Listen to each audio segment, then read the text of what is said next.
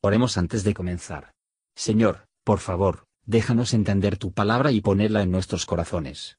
Que moldee nuestras vidas para ser más como tu Hijo. En el nombre de Jesús preguntamos. Amén. Capítulo 14 Hijos sois de Jehová vuestro Dios, no os ajaréis ni pondréis calva sobre vuestros ojos por muerto.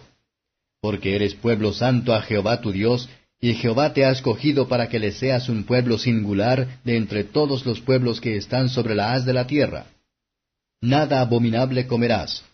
Estos son los animales que comeréis, el buey, la oveja y la cabra, el ciervo, el corzo y el búfalo, y el cabrío salvaje, y el unicornio, y buey salvaje, y cabra montés, y todo animal de pezuñas que tiene hendidura de dos uñas, y que rumiar entre los animales, ese comeréis.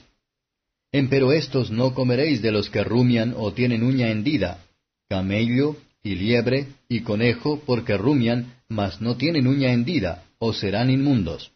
Ni puerco, porque tiene uña hendida, mas no rumia, o será inmundo. De la carne de éstos no comeréis, ni tocaréis sus cuerpos muertos.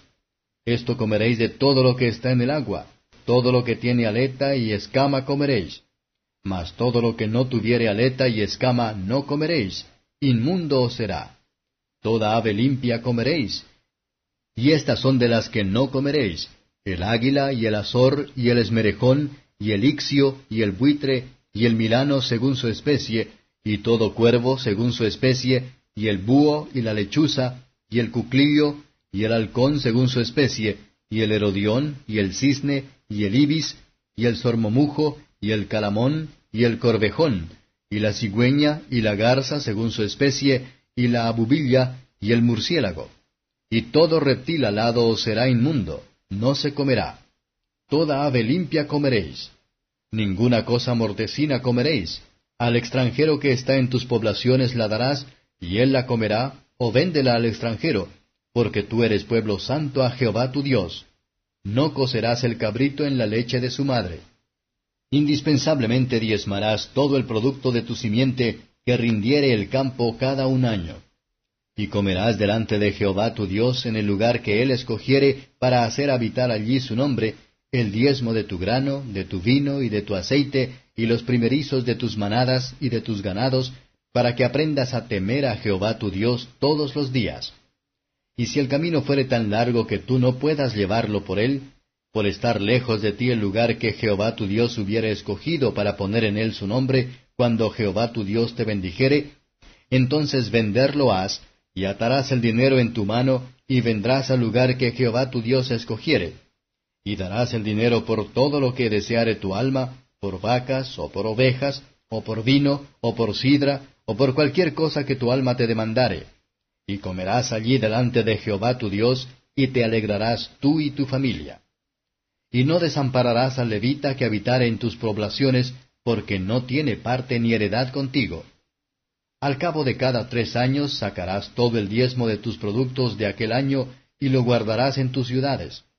Y vendrá el levita que no tiene parte ni heredad contigo, y el extranjero y el huérfano y la viuda que hubiere en tus poblaciones, y comerán y serán saciados, para que Jehová tu Dios te bendiga en toda obra de tus manos que hicieres. Comentario de Matthew Henry Deuteronomio capítulo 14, versos 1 a 21. Moisés le dice al pueblo de Israel que Dios les había dado tres privilegios distintivos, que eran de su honor, y las cifras de esas bendiciones espirituales, en las cosas del cielo, con la que Dios ha hecho en Cristo nos bendijo. Aquí está la elección, el Señor te ha elegido. Él no eligió porque eran por sus propios actos pueblo adquirido para el por encima de otras naciones, pero Él los escogió para que estuvieran así por su gracia, y por lo tanto fueron creyentes elegidos. Efesios 1 verso 4. Aquí está la adopción, vosotros sois los hijos del Señor vuestro Dios, no porque Dios necesitaba los niños, sino porque eran huérfanos. Y necesitaban un padre. Cada israelita espiritual es de hecho un hijo de Dios, partícipe de su naturaleza y favor. Aquí está la santificación, tú eres un pueblo santo.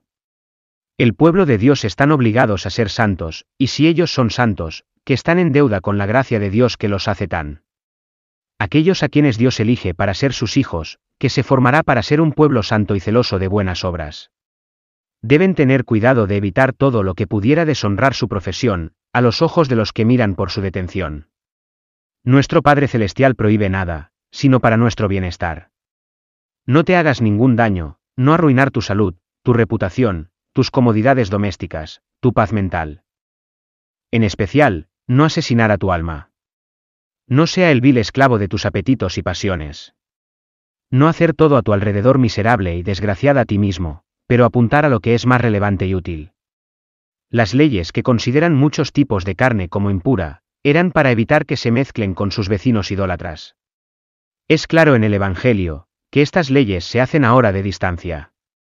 Pero dejemos a nuestros propios corazones, ¿somos de los hijos del Señor, nuestro Dios? Estamos separados del mundo impío, de ser apartado para la gloria de Dios, la compra de la sangre de Cristo. ¿Somos sujetos de la obra del Espíritu Santo? Señor, enséñanos a partir de estos preceptos como puros y santos de todo tu pueblo debe vivir. Versos 22 a 29. Se requirió una segunda porción del producto de sus tierras. Todo el nombramiento evidentemente estaba en contra de la avaricia, la desconfianza y el egoísmo del corazón humano. Promovió la amabilidad, generosidad y alegría, y se crió un fondo para el alivio de los pobres. Se les enseñó que su parte mundana fue disfrutado más cómodamente, cuando se comparte con sus hermanos que estaban en necesidad. Si de este modo servir a Dios y hacer el bien con lo que tenemos, se prometió que el Señor nuestro Dios nos bendecirá en todas las obras de nuestra tierra. La bendición de Dios es todo para nuestra prosperidad exterior, y sin esa bendición, la obra de nuestras manos traerá nada que pasar.